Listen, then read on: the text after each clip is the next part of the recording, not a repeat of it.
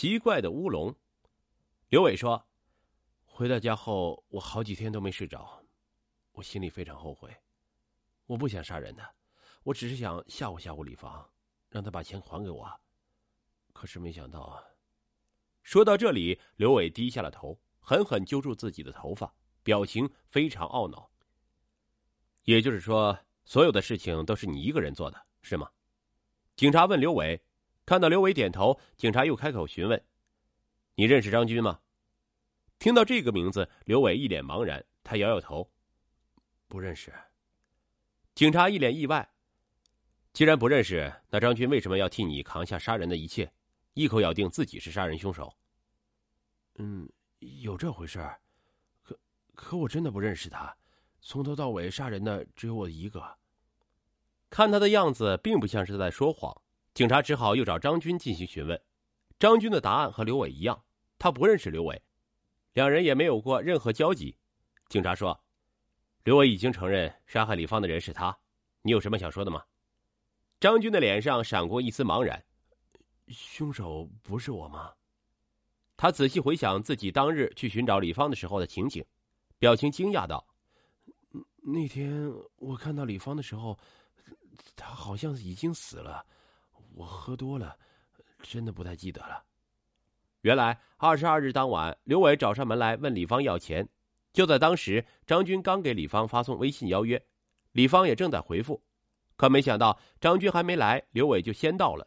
两人争执之下，李芳丢了性命，刘伟匆匆逃窜。就在刘伟离开后不久，喝得醉醺醺的张军摇摇晃晃的就从幺零八国道上走了过来，两人一前一后，压根就没撞上。当时张军喝得烂醉，心里只记得要来找李芳，后来发生了什么，张军自己也记不清。警察抓他的时候，张军心里慌乱，只记得自己确实看到了大片大片的血，还以为李芳是自己杀的。这才一口承认。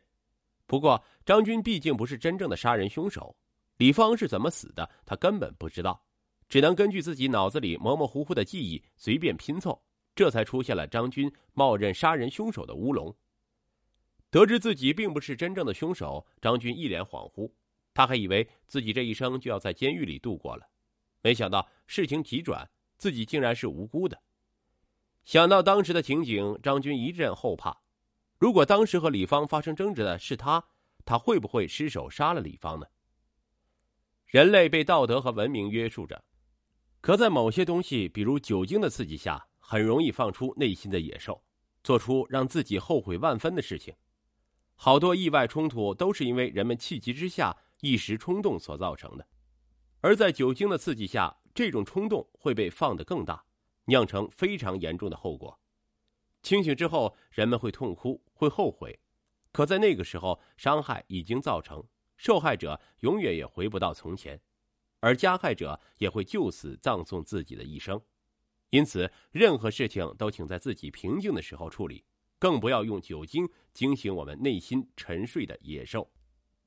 女子失联后沉尸家中，出租车监控帮助警方锁定凶手。女子神秘失联，再次被发现，竟已沉尸家中。没有损坏的门窗，凌乱异常的现场，消失不见的银行卡，小区监控中充满疑点的身影。昼夜追击，逃亡路上的凶手最终难逃法网。这起案件就是发生在襄阳的杀人案。二零一六年八月底，刘成突然发现自己住在襄阳的姐姐刘芳失联了。八月二十六日，焦急中的刘成来到了襄阳。在找到刘芳所租房屋的房东后，二人进入了刘芳所租的房子。在房屋中，二人看到整个房屋内一片混乱。随后的寻找中，二人发现失去联系的刘芳已经被人杀害，沉尸房屋地面。二人立刻报警。到达现场的警方随即开始了对案发房屋的调查。调查中，侦查员发现房屋门窗完好，说明凶手是和平进入房屋的。在客厅，侦查员发现了一个疑似凶手留下的残缺鞋印根据鞋印特征，初步判断为一名男性所留。在卧室的侦查中，侦查员发现卧室门遭遇了强力的破坏，以至于出现了变形。卧室是死者遇害的地方，死者倒在房间地板上，双手被一段长达一米的绳子捆住，面部被布袋覆盖。死者全身有多处伤口。经过验尸，警方发现死者死于机械性窒息。对捆绑死者的长绳侦查后，警方并没有在现场发现类似的绳子。警方判断绳子是凶手所备。经过对现场的全面搜索，侦查员发现死者的银行卡消失不见。经过对其亲属的联系，警方获悉死者卡上有一笔六十万元的抚恤金。经过初期侦查，警方将该案定性为入室抢劫杀人案。侦查员决定首先对死者居住的这栋楼进行调查。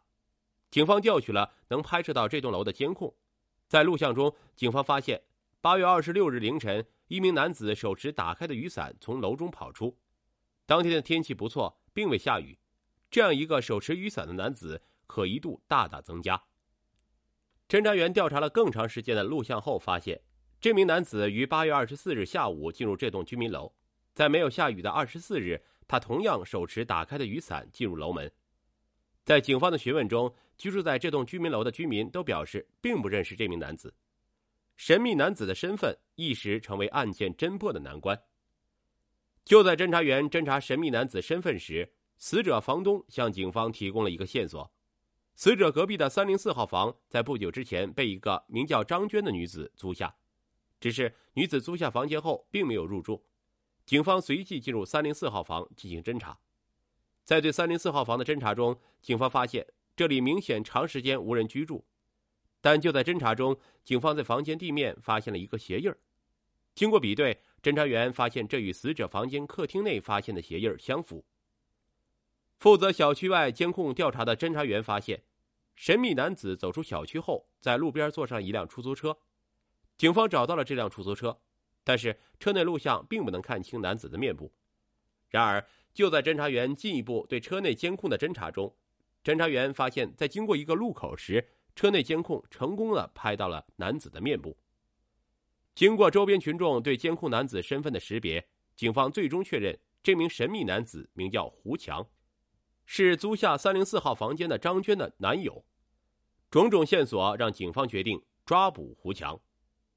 然而，通过对胡强亲属的联系，警方发现胡强早已逃窜。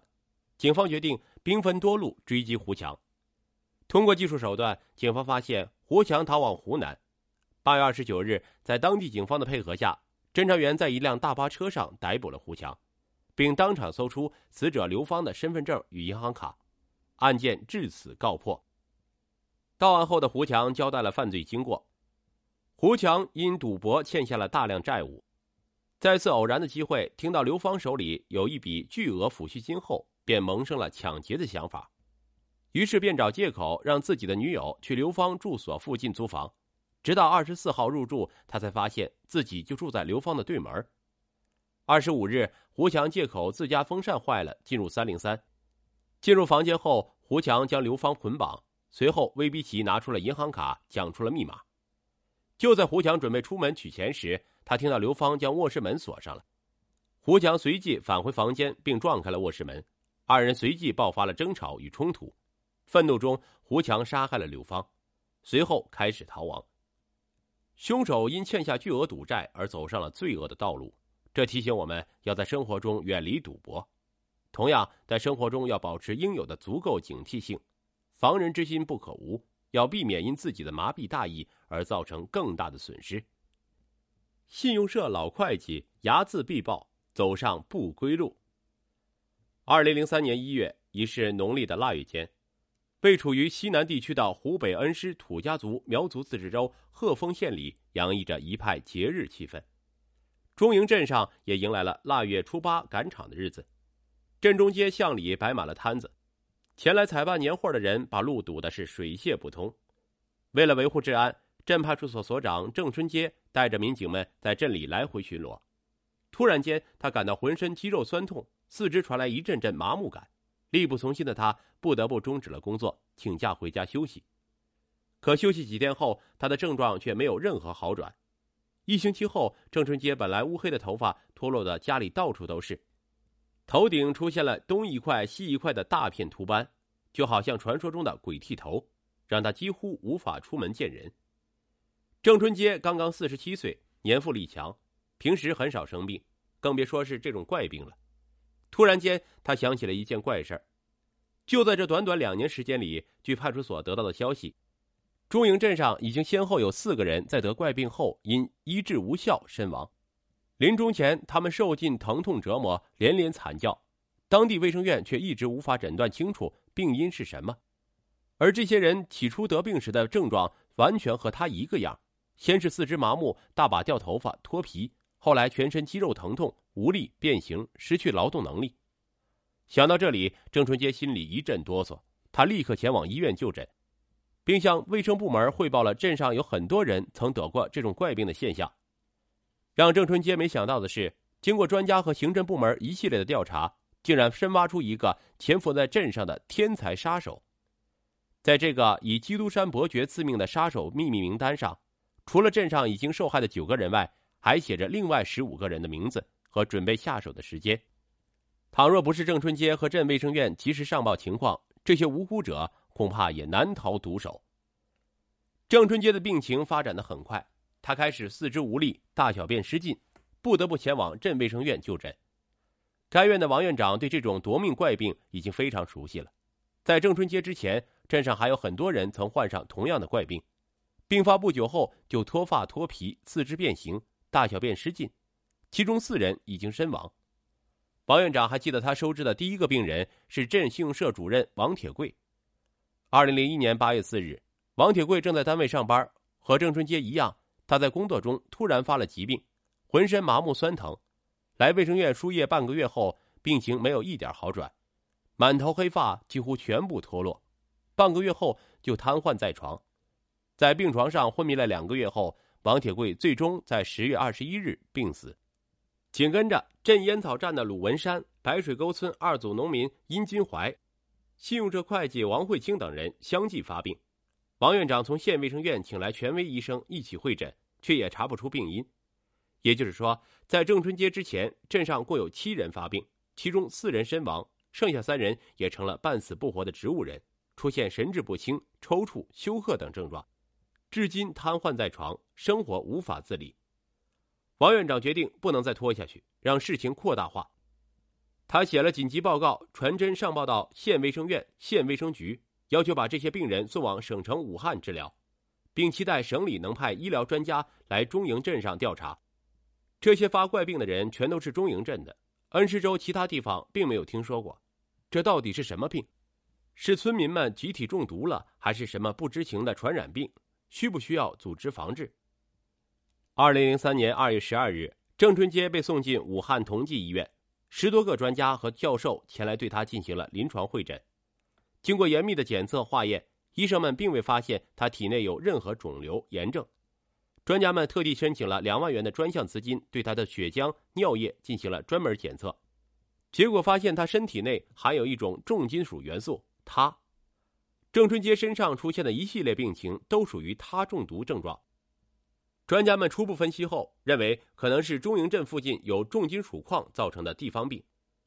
这种村民多人鬼剃头事件曾在贵州回龙村发生过，当地四十多年间有七百多人得病，四十多人身亡。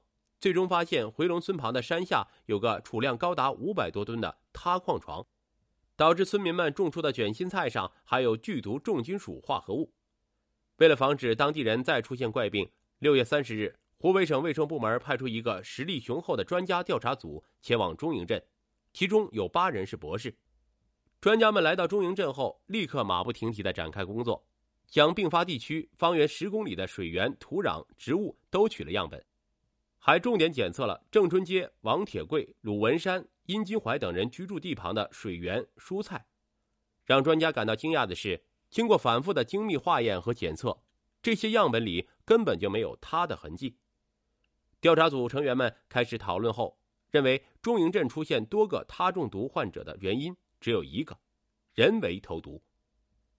而由于它是一种极为稀缺的重金属，在自然界储量几乎没有，只能在一些高校的实验室里找到。因此，专家们认为，使用含它化合物进行投毒的人不会是普通人，而是一个有相当文化程度、有一定科学知识的聪明人。恩施州公安局为此专门成立了专案组，由副局长武刚担任组长。公安部和湖北省公安厅也派来了刑侦专家。开棺取样后，从四位患怪病身亡的死者尸骨里都检测出了他化合物。他化合物的毒性与氰化物差不多，无色无味，易溶于水，是一种缓发性毒药。其主要症状是头发脱落和视力模糊、四肢麻木。受害者当时很难察觉异样，过了几天后才发病。可被下毒的水杯、食品已经很难找到了，难以找出下毒者的行踪。二十多年前被人用他下毒致残的清华女生朱令，就是因为水杯被清洗导致证据链缺失，至今未能破案。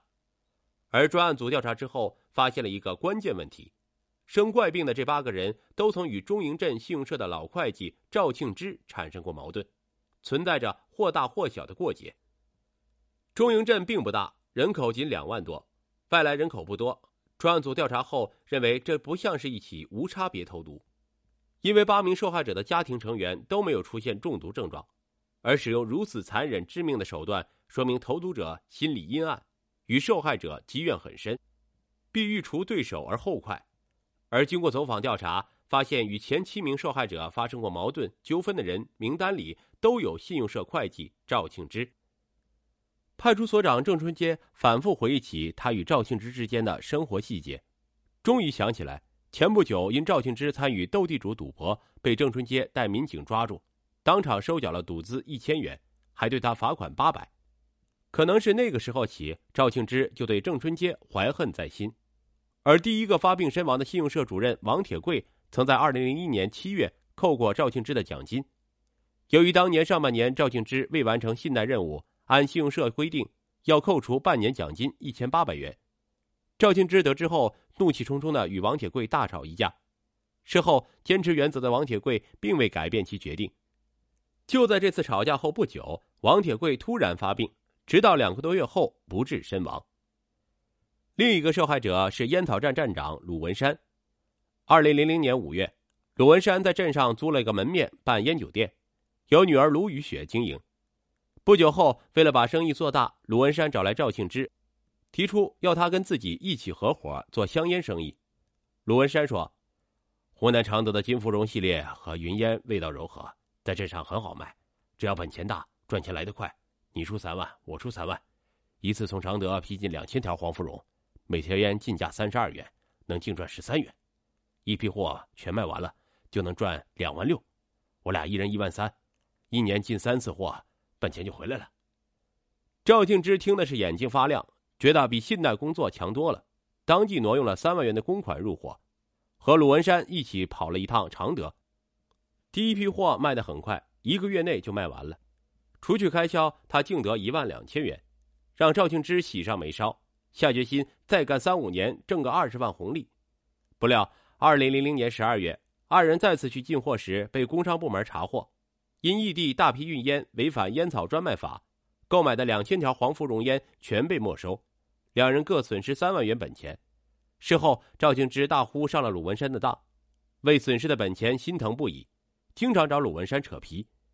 而鲁文山满不在乎地说：“这做生意有赚也有贴，老子还不是损失三万元。”从此，二人交恶。二零零二年三月，鲁文山发病，三个月后去世。其他受害人中，白水沟的村民殷金怀是个石匠，曾承包了赵庆之家的楼房建筑，竣工结算时多要了五百元工钱。赵庆之也深感不满。信用社另一位会计因工作原因也曾与赵庆之发生过摩擦。